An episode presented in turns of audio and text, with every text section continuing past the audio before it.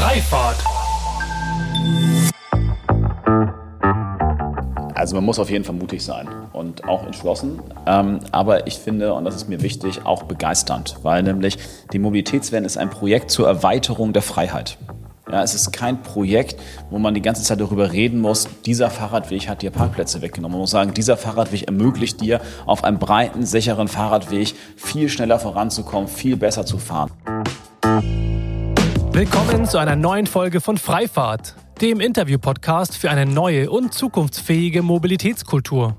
Mein Name ist Sebastian Hofer und hier frage ich mich und meine GesprächspartnerInnen sinnbildlich jede Woche wieder, weshalb es in Holland und Dänemark eigentlich selbstverständlich ist, mit einem Lastenfahrrad unterwegs zu sein und wir hierzulande immer noch kostenlosen Parkraum als Grundrecht verstehen. Mit euch zusammen möchte ich unser aktuelles Verständnis von Mobilität auflösen und an einer wünschenswerten Zukunft unserer Fortbewegung basteln. Von Mikromobilität bis zum Hyperloop. Und deshalb spreche ich mit allerlei klugen Köpfen, die uns auf neue Gedanken und Wege bringen wollen.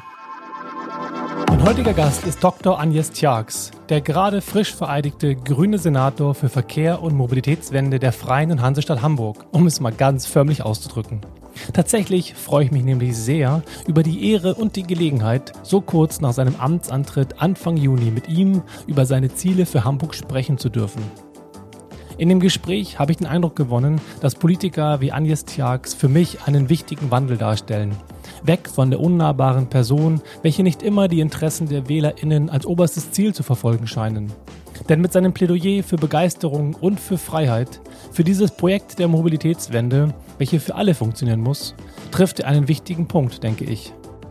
In dieser geballten halben Stunde sprechen wir darüber, warum das, was Anne Hidalgo in Paris macht, so beeindruckend ist und wie die Radverkehrsziele der Grünen für Hamburg dazu passen und natürlich, wie er diese umsetzen will. Besonders freue ich mich ja schon auf die Brücke, welche den kleinen Grasbrook mit der Hafen City verbinden könnte, denn das wäre immer ein richtig gutes Leuchtturmprojekt für Hamburg. Es ging aber auch ein bisschen um politisches Geklüngel und wir sprechen natürlich über den Hamburg-Takt und E-Scooter und wie das alles für Agnes Tjax zusammengehört. Doch bevor es losgeht, möchte ich euch gerne meinen Supporter für diese Folge vorstellen. Und das ist UFT. UFT ist ein Startup aus Luxemburg, welches Software für On-Demand-Verkehre anbietet. Also genau diese Art bedarfsgerechter Mobilität, welche überall in Europa gerade sowohl im urbanen als auch im ländlichen Raum entwickelt wird um teure, wenig ausgelastete und starre Buslinien zu ersetzen. Und natürlich, um die Kundenzufriedenheit massiv zu steigern. Dafür bietet das System von UFT eine umfangreiche Bandbreite, wie man das Angebot individuell gestalten und es so günstiger, effizienter und nutzerfreundlicher machen kann. Denn Mobilitätsbedürfnisse ändern sich im Laufe des Tages. Zur Maximierung der Auslastung ist es daher möglich, den Bus zu Hauptverkehrszeiten dynamisch auf Korridoren fahren zu lassen und so Fahrgäste in Echtzeit zu bündeln. Zur Nebenverkehrszeit wird der Bus dann zu einem On-Demand-Service mit maximalem Komfort. Eine schöne Bestätigung, warum Ihr Produkt etwas Besonderes ist, stellt übrigens der European Startup Prize for Mobility dar, welcher unter der Schirmherrschaft der Europäischen Kommission vergeben wird und mit dem UFT gerade ausgezeichnet wurde. So manch ein Kunde in Europa, wie zum Beispiel der ÖBB Postbus in Österreich, glaubt bereits an UFT. Allen Busbetreibern, öffentlichen Verkehrsunternehmen und Mobilitätsdienstleistern empfehle ich daher, sich eine kostenlose Demo und erste exklusive Analyse von UFT zu sichern. Sprecht dazu am besten Jean-Luc Rippinger, den Mitgründer und CEO, an. Am besten geht das über info.uft.lu. Und jetzt geht's los mit Dr. Agnes Tjax. Viel Spaß! Äh, Herr Tjax, ich habe gefühlt eine Fantastilliarden Fragen an Sie. Leider ja. haben wir natürlich, äh, wie bei Politikern üblich, nicht so viel Zeit. Und die labern auch immer so lang, ne? Ja, das stimmt. Das stimmt. Insofern, äh, jetzt haben Sie selber schon gesagt, kurz antworten, super, lange Antworten, wenn es notwendig ist, auch immer herzlich gerne. Insofern schön, dass Sie da sind und dass wir ein bisschen Zeit haben zu quatschen. Ja, moin, moin. Moin, moin. Herzlichen Glückwunsch auf jeden Fall schon mal zu dieser, äh, ja, diesem transformativen Moment, zu dieser strategischen Neuausrichtung, dass es jetzt eine, eine Behörde gibt für Verkehr und Mobilitätswende. Und ich finde es schön, dass es tatsächlich Mobilitätswende heißt und nicht Verkehrswende. Da steckt ja schon auf jeden Fall einiges drin. Wie kam es zu dem Namen? Wir haben das schon im Wahlprogramm äh, niedergelegt als Grüne, dass wir gesagt haben, damals allerdings für Mobilität und Verkehrswende. Das hätte Ihnen dann nicht ganz so gut gefallen.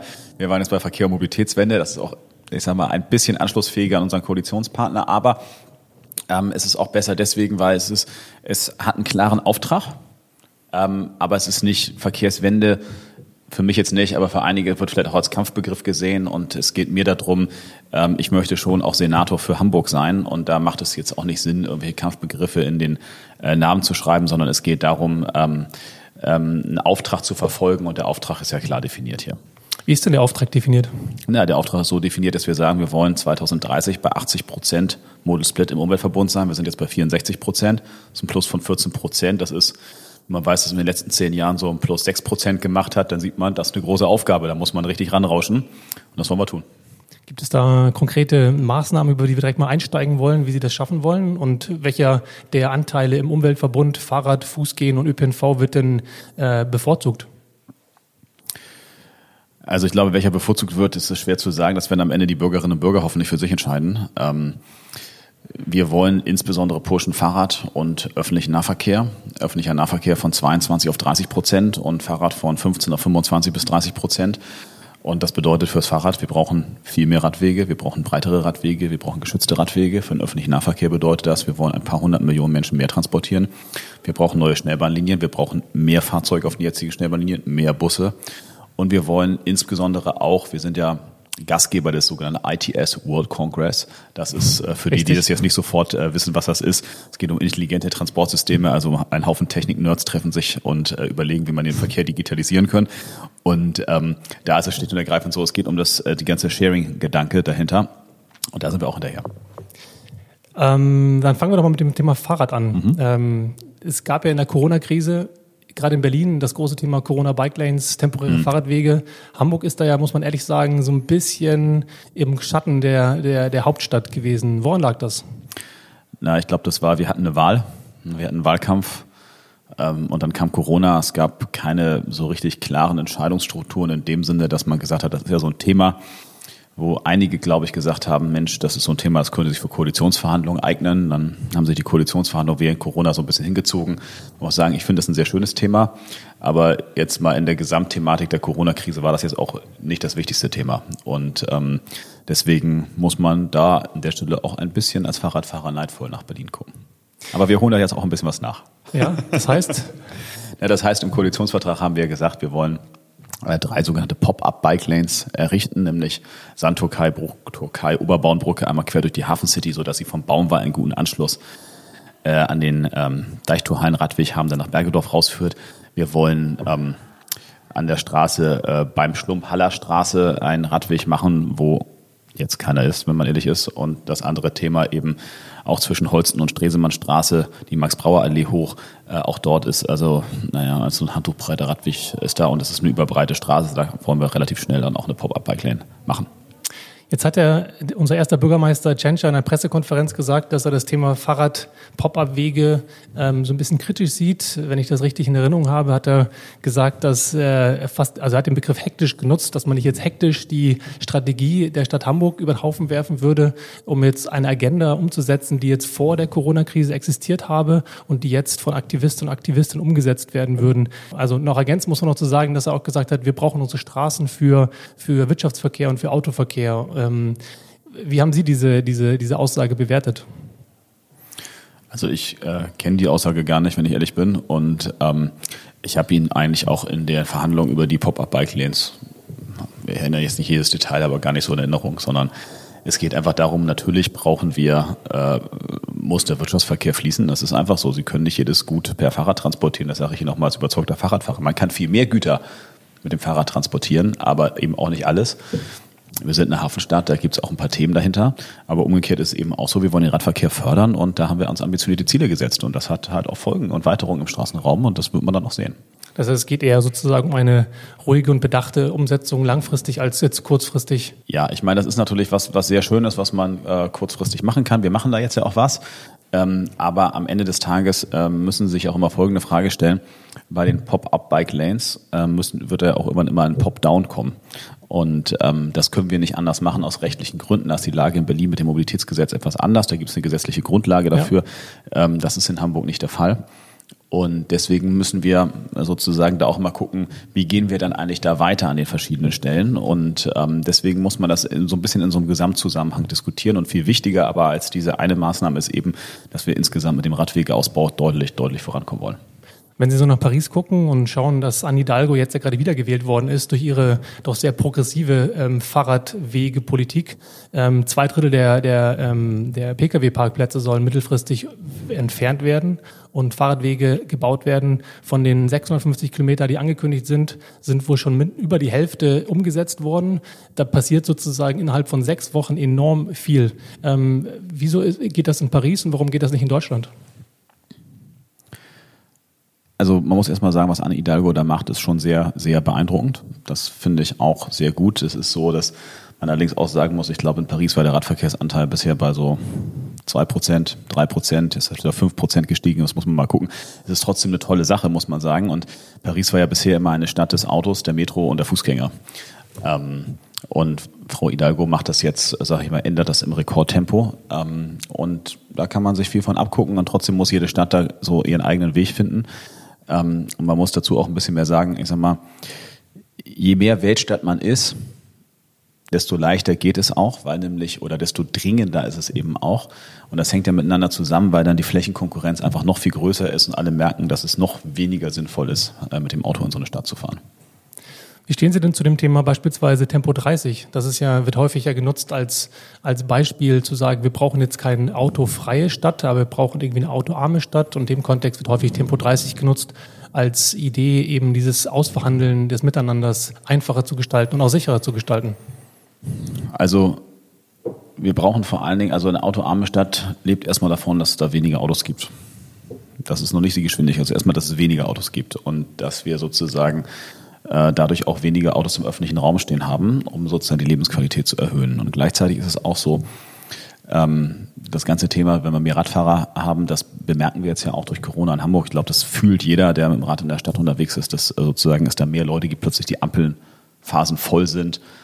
Ich muss gestehen, es ist immer bei mir auch so eine Mischung aus ähm, ähm, hm, da ist jetzt so viel los und äh, einer großen Freude, dass da so viel los ist. Man fühlt sich aber auch sicherer, ich zumindest, weil ist es einfach klarer, dass man zehn Radfahrer weniger leicht übersehen kann als irgendwie mal ein. Ähm, und wir kommen in der Situation, aus einer Situation, dass wir, wenn wir jetzt auf die Geschwindigkeit gucken, wir in Hamburg in einem ersten Schritt durchsetzen müssen, dass die Geschwindigkeiten, die da erlaubt sind, auch tatsächlich gefahren werden. Wir sind eine Stadt, wo, die, wo es normal ist, dass auf der Willy-Brandt-Straße die Leute 65 fahren. Das ist zwar, weiß ich nicht, die Durchschnittsgeschwindigkeit, aber das ist ein normaler Zustand. Und das muss enden. Und deswegen haben wir uns vorgenommen, dass wir deutlich, deutlich mehr Geschwindigkeitskontrollen machen werden. Dafür werden wir ja weitere von diesen Blitzanhängern anschaffen, ähm, um sozusagen das am Ende hinzukriegen. Wir werden auch das Thema Tempo 30 ausweiten. Und zwar ausweiten ähm, äh, vor sozialen Einrichtungen. Ähm, aber wir werden uns eben auch gucken, in der Lernaktionsplanung angucken, welches Potenzial wir da sozusagen haben. Und auch das ist ein Thema. Ähm, es ist aber für mich nicht das erste Kampfthema der, äh, des Auto-Zurückdrängens oder sowas in der Art, sondern da sind mir andere Dinge wichtiger, wie zum Beispiel breite, von der Straße getrennte, gute Radwege. Mhm. Jetzt passt ja zu dem Thema, was Sie gesagt haben, auch die 15-Minuten-Stadt von eben Andi Dalgo oder die Stadt der kurzen Wege wird ja häufig auch bezeichnet. Und bei Hamburg passiert ja relativ viel, was das angeht. Das Pergolenviertel, Oberbillwerder mhm. sind so zwei Beispiele, die zu nennen sind. Oder eben auch der kleine Grasbrook. Mhm. Ähm, was haben Sie da für, für Visionen, die Sie in Ihrer Legislaturperiode ähm, verfolgen wollen? Also wir überlegen gerade ganz konkret, ob wir es schaffen können, auch die Reisezeit systematisch für Radfahrende zu minimieren ähm, weil das etwas ist, was, sag mal, aus meiner Sicht ist das so, alle Leute fahren gerne 15 Minuten Rad. Die meisten fahren auch noch 20 Minuten Rad. Bei 30 wird es dann schon ein bisschen weniger und über 30 Minuten, dann sind es wahrscheinlich nicht mehr mehr die Mehrheit. Und die Frage ist ja, wie, wie viele Orte erreiche ich in Hamburg in 30 Minuten Radverkehr? Und deswegen ist die, ist die Reisezeit ein, ein wichtiger Faktor. Und um das jetzt mal an einem Beispiel konkret zu machen, was das bedeutet, wir haben ja, weil Sie den Grasbruck angesprochen haben, Koalitionsvertrag gesagt, wenn es eine Brücke zwischen Grasbruck und Hafen City geben soll, dann soll das eine Brücke für Radfahrende sein. Ausschließlich Radfahrer dann? Ja, Fußgänger natürlich auch. Ja, gut, klar. Und ähm, es wird auch die Möglichkeit beinhalten müssen für Rettungsfahrzeuge beispielsweise, weil sie da bestimmte ähm, Rettungsminuten auch haben, um sozusagen auf, auf äh, in bestimmte Flächen zu kommen. Sonst müssen wir wieder eine Rettungswache bauen, aber eben nicht für Autofahrende oder eben auch nicht als Kommunaltrasse. Und ähm, Das wird so sein, dass es dadurch, durch diese Brücke, je nachdem, wo man sie genau platziert, äh, wird sich der Radius für alle Menschen, die aus Wilhelmsburg kommen, erheblich erweitern, um mit dem Fahrrad nach Hamburg zu kommen. Es gilt auch für Harburg ein bisschen eingeschränkt, weil das schon relativ weit weg ist. Ähm, aber wir werden ab Harburg einen super Radschnellweg bis in die Stadt rein haben, der dann gekrönt werden könnte. Da muss man noch dran arbeiten jetzt von dieser Brücke. Und da sehen Sie einfach, dass Sie den Radius und die Erreichbarkeit äh, ähm, für innerhalb der Stadt doch so deutlich erhöhen können, dass das eine ganz andere Qualität hat und das alleine wird sehr, sehr viele Menschen auf das Rad bringen. Und das ist sozusagen ein kleines Beispiel neben den anderen Tatsachen, dass wir natürlich versuchen, Radschnellwege möglichst weit auch in ihrer Qualität, in ihrer Reisegeschwindigkeit in die Stadt hineinzuziehen. Jetzt sind Radschnellwege ja eine Möglichkeit, um die Reisegeschwindigkeit zu reduzieren. Absolut äh, nachvollziehbar und positiv. Die andere ja. Frage ist ja immer, dass ja auch abseits der Radschnellwege Radwege notwendig sind, um eben das Fahrradfahren ähm, zu vereinfachen in Quartieren, in mhm. Wohngebieten und so weiter. Wie gibt's denn, welche Pläne gibt es denn dort, das zu verbessern? Ja, wir sagen ja, wir wollen die Schulradwege bauen. Das ist, wird, da wird aufgesetzt werden auf die bezirklichen Radwegenetzen. Ähm, dort gibt es sozusagen je nach Bezirk ein bisschen unterschiedlich ausgeprägte Planungen, aber es geht genau darum, um sozusagen die feinkörnige ähm, Führung des Radverkehrs zwischen den Velorouten zu organisieren. Um Ihnen jetzt mal ein äh, Beispiel zu nehmen, es gibt eine Veloroute ähm, in der Chemnisstraße, Tadenstraße, das ist sozusagen von Altona in die Stadt hinein. Dort bauen wir gerade Fahrradstraßen. Und dann gibt es ein Bezirksnetz, da könnten Sie dann über die Bernsdorfstraße in Richtung Schanze abbiegen. Momentan, also kann man das zwar machen, aber es hat mit einer Infrastruktur für den Radverkehr nichts zu tun.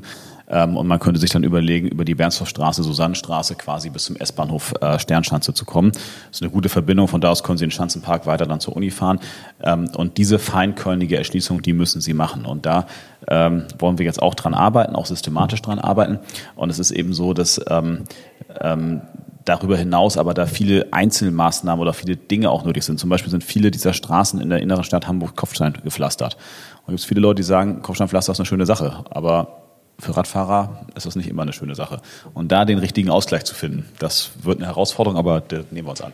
Ich finde es schön, dass wir gerade das, das Straßenkartenbild von Hamburg nachzeichnen durch die ganzen ja. Namen. Jeder, der jetzt zuhört. Klar, man muss ja auch einfach das ein bisschen, ähm, man muss es ja operationalisieren. Man muss ja sagen, das bedeutet das ja. auch konkret. Ne? Auf jeden Fall. Und dann kann man sich ja auf der Karte auch angucken, was es genau bedeutet. Und diese Linie, die Sie genau. gerade nachgezogen haben, passt ja auch wunderbar dazu.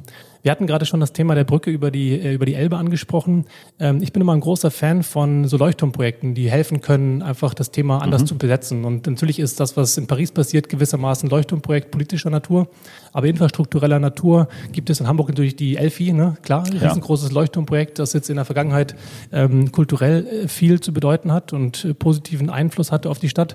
Wie schaut's denn aus mit Leuchtturmprojekten im Bereich Fahrrad? Es gibt ja in Utrecht diesen wunderbaren schwebenden Kreisverkehr. Es gibt äh, Vorschläge, dass man über dem, dem Deichtorplatz sowas installieren könnte. Gibt es äh, in Ihrer Zeit, werden wir so einen, einen Kreisverkehr sehen? Na, ich glaube, wenn wir über ein Leuchtturmprojekt im Bereich Fahrrad in Hamburg reden, dann ist es ganz klar, wäre das eine Brücke über die Norderelbe. Weil das wäre natürlich etwas, wenn man sich vorstellt, man muss sich das einfach mal vorstellen, es gibt zwei wirklich große deutsche Flüsse, das ist der Rhein und das ist die Elbe. Das, es gibt vielleicht einen allerwichtigsten Punkt, wo man diese Flüsse überquert, das ist in Hamburg der Hafen. Äh, das ist die erste Überquerung der Elbe, die möglich ist seit der Mündung.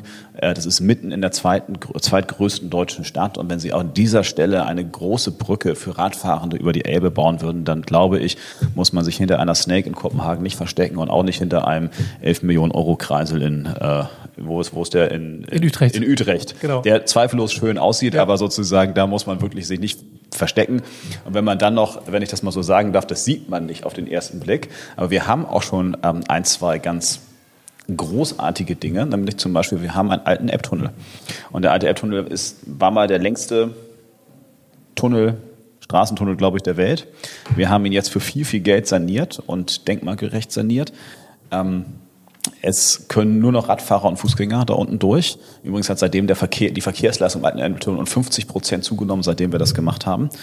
Und ähm, das ist etwas, äh, wo Sie mit großen Fahrstühlen runterfahren. Es ist natürlich jetzt vom Fahrkomfort, weil Sie Ihre Fahrt unterbrechen müssen, nicht optimal, aber das ist schon was, was wenn man bei, man sieht es nicht so, weil es unter der Erde ist, aber was bei Licht betrachtet schon ziemlich geil ist. Für alle, die zuhören, ab nach Hamburg und im alten Elbtunnel fahren, das lohnt sich auf jeden Fall. Ich Absolut. bin sehr dankbar dafür. Ich fahre damit sehr, sehr gerne rüber und fahre dann im Süden von Hamburg Rennrad. Insofern. Ich auch. Definitiv eine sehr gute, eine sehr gute Sache.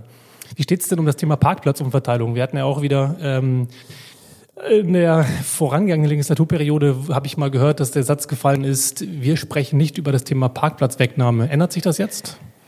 Na, wir haben das ja schon auf der Titelschlagzeile des Hamburger Abendblattes einmal gehabt, dass wir gesagt haben, wir wollen weniger Straßenparkplätze, zum Beispiel in der inneren Stadt. Und wir werden auch in den Quartieren gucken. Also ich glaube, dass einer der wichtigsten Themen für Radverkehr und die Förderung des Radverkehrs ist, ich sage das jetzt mal so ein bisschen flapsig, man muss eigentlich Sagen wir, man nimmt so diese Altbau-Gründerviertel, ne? wo stellt man da sein Fahrrad ab? In der Regel in irgendeinem Keller, da ist eine steile Treppe runter. So wir als, äh, sagen wir, mittelalte, erwachsene Männer kriegen das Fahrrad da gerade noch raus. Frauen wird schon schwieriger, wenn die noch einen Kindersitz hinten drauf haben, der nochmal zehn Kilo wiegt, dann kotzen die schon alle und dann Am fahren die alle geht kein gar Fahrrad. nicht. Und, und Lastenräder, ja, darüber müssen wir gar nicht reden. Und deswegen, die Leute müssen die Möglichkeit haben, ihr Fahrrad vor die Tür zu stellen. Es muss da sicher stehen. Und ähm, es muss sozusagen das erste Verkehrsmittel sein, das die Menschen erreichen. Ja, vor dem Auto, meinetwegen auch vor dem Bus. Es muss, sie müssen quasi aus der Tür rausfallen und da steht das Fahrrad und es steht sicher angeschlossen da.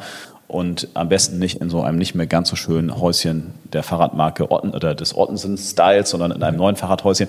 Ja, und deswegen werden wir da in die Quartiere gehen müssen. Und das wird auch nicht immer gehen, ohne Autoparkplätze wegzunehmen. Das ist so. Ähm, und wir werden natürlich auch das Anwohnerparken ausweiten, weil äh, wir wollen, dass Anwohner die Möglichkeit haben, da hinzukommen, aber wir wollen halt nicht, dass alle anderen da einfach so stehen. Und deswegen, da wird es Themen geben und da wird es auch äh, deutliche Fortschritte in der nächsten Legislaturperiode geben.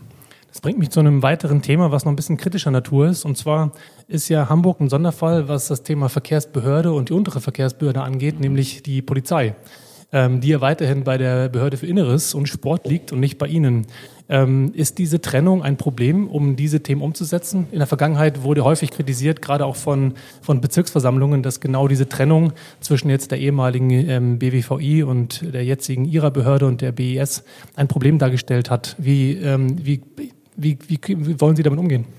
Ja, das ist eigentlich ganz simpel. Herr Grote und ich haben eine gute Zusammenarbeit und ähm, deswegen werden wir auch da gut zusammenarbeiten. Und wir haben halt uns überlegt, wie kann man das am besten machen. Und natürlich ist das immer so, dass jeder will seinen Einflussbereich immer maximieren, aber im Prinzip ist das so, ähm, dass die Verkehr, für die Verkehr, die Polizei hat ein, ein originäres Thema, also mehrere originäre Themen, aber in diesem Bereich, das ist die Verkehrssicherheit.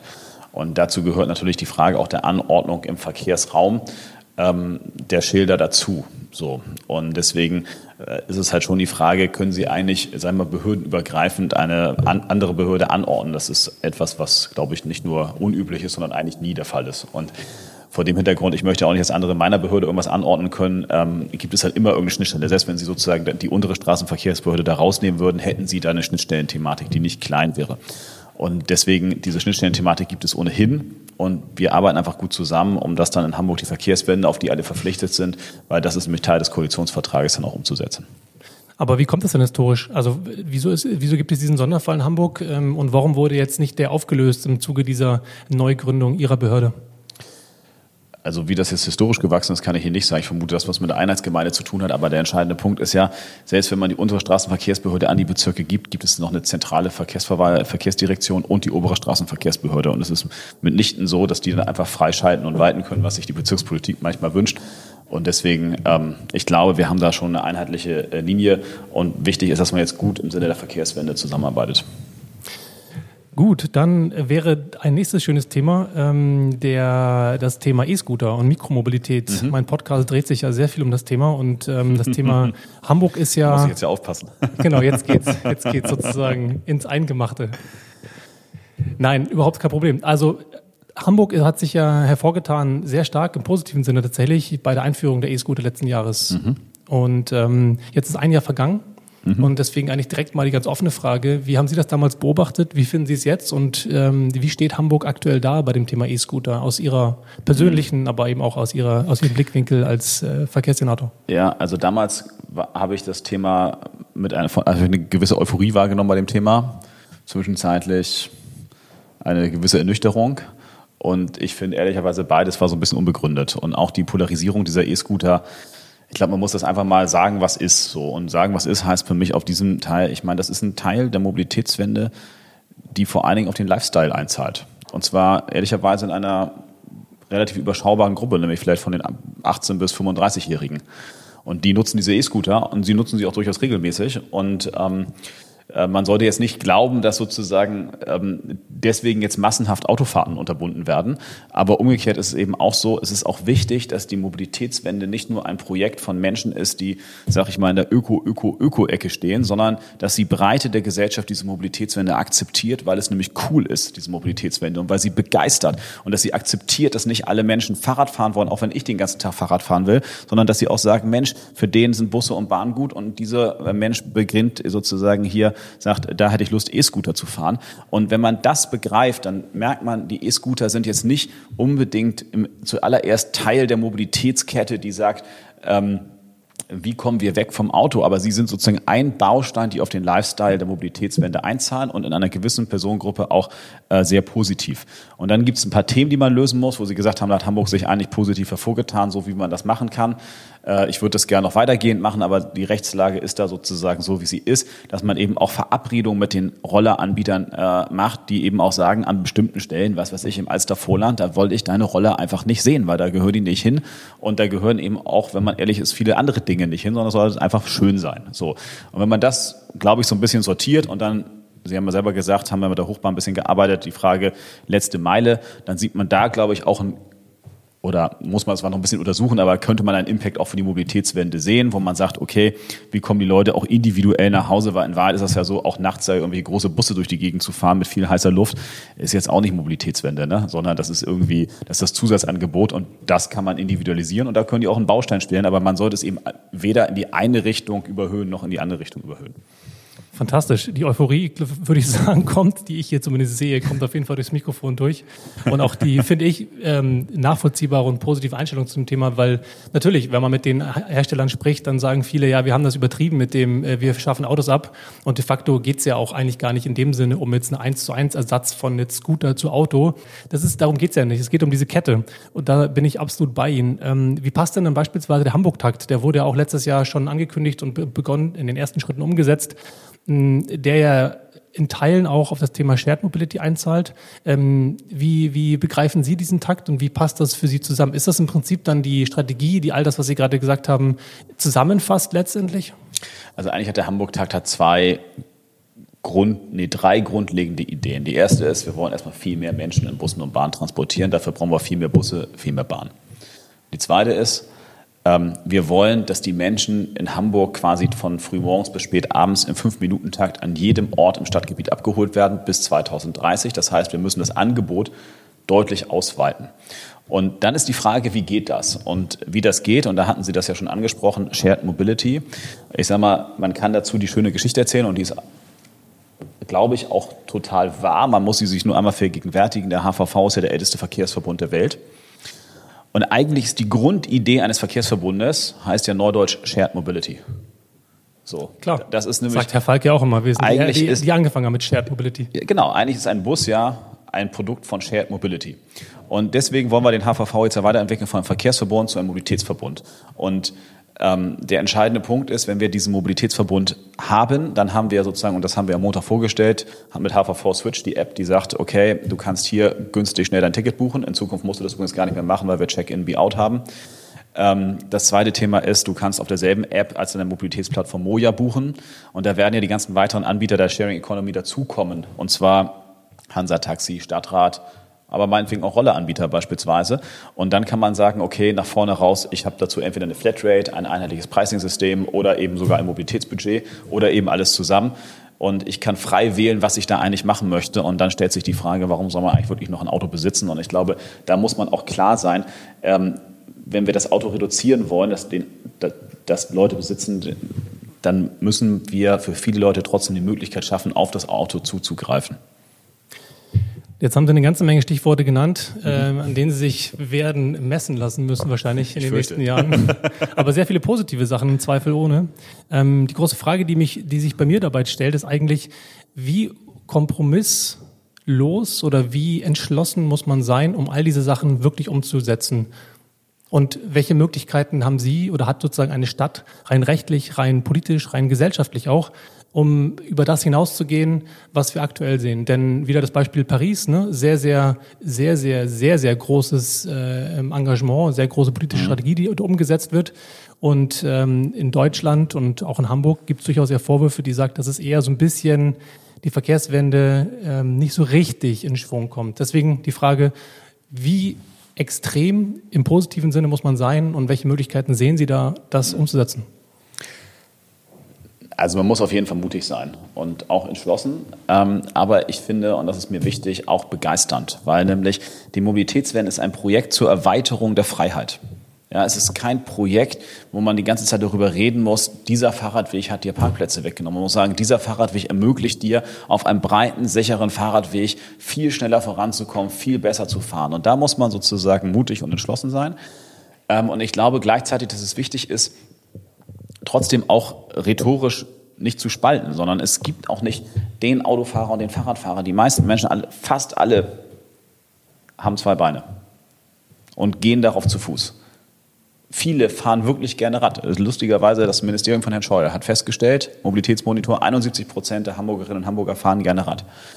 Und auch viele fahren Bus und Bahn und auch viele haben ein Auto. Und sozusagen die Frage ist, wie kann man diesen Mix verschieben? Aber diesen Mix auch verschieben mit einer mit einer Klarheit, dass man das eben auch wirklich will. Und wie schaffen wir diese Angebote? Weil man sollte sich nicht der Illusion hingeben, dass es Hamburg weniger Verkehr gibt. Damit meine ich nicht weniger Autoverkehr oder mehr Autoverkehr. Es wird weniger, es wird mehr Verkehrsleistung geben. Wir werden eine wachsende Stadt sein und dies müssen wir abbilden. Wenn wir das nicht begreifen, dann machen wir was ganz Grundlegendes falsch. Und wenn mehr Leute äh, Autofahren, äh, Radfahren statt Autofahren, werden wir trotzdem den Verkehr haben. So, und diesen Verkehr, den müssen wir abwickeln und dafür müssen wir die Voraussetzungen schaffen und das werden dann Push- und Pull-Faktoren sein. Und da geht jede Stadt ein bisschen anders vor. Ich bin der Meinung, dass das am besten geht, indem man in der Situation, in der wir in Hamburg sind, indem wir Begeisterung erzeugen äh, für das, was wir tun. Push and Pull ist das richtige Stichwort an der Stelle. Absolut. Daran wird es nachher wahrscheinlich äh, Erfolg haben oder auch scheitern. Ähm, bin, ich, bin ich auf jeden Fall bei Ihnen.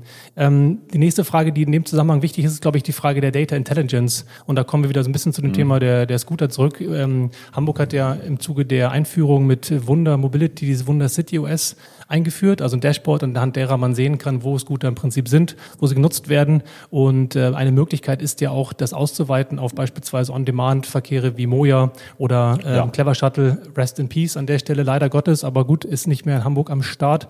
Das heißt, verschiedene On-Demand-Verkehre, die ähm, ähm, beispielsweise explizit in die Mönckebergstraße reinfahren dürfen oder eben nicht, abhängig von, von Events, von Tageszeiten.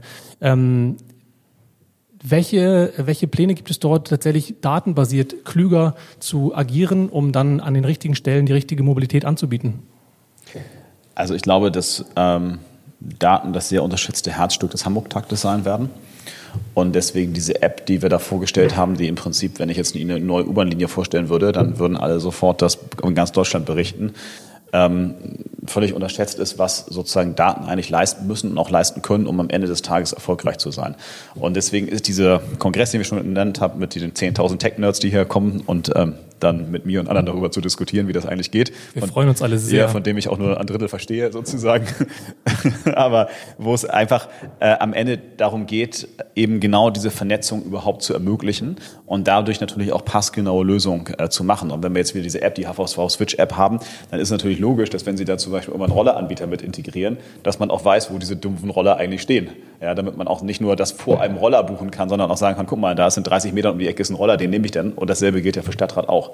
Und ähm, deswegen, die Daten sind am Ende die Grundlage, zwar die Verfügbarkeit, die Strukturierung von Daten, aber auch das äh, offene zur Verfügung stellen äh, der Daten durch eine Schnittstelle, und zwar am besten der Stadt, damit sich niemand diskriminiert fühlt, ist zentral für eine Mobilitätsplattform, die die Mobilität in Hamburg organisiert. Letztlich aber ja auch natürlich für die Planung, dass man halt genau weiß, wo ja. beispielsweise Fahrradwege oder andere Wege, andere Mobilitätsangebote noch erforderlich sein werden. Klar, am Ende des Tages wäre es natürlich wünschenswert. Wir haben ein Verkehrsmodell jetzt ja aufgebaut, aber Sie müssen natürlich da auch, je feinkörniger Sie werden und Sie quasi vorhersehen können, ich sage jetzt mal, wenn Sie die Straßenraum so umbauen, dann wird das passieren.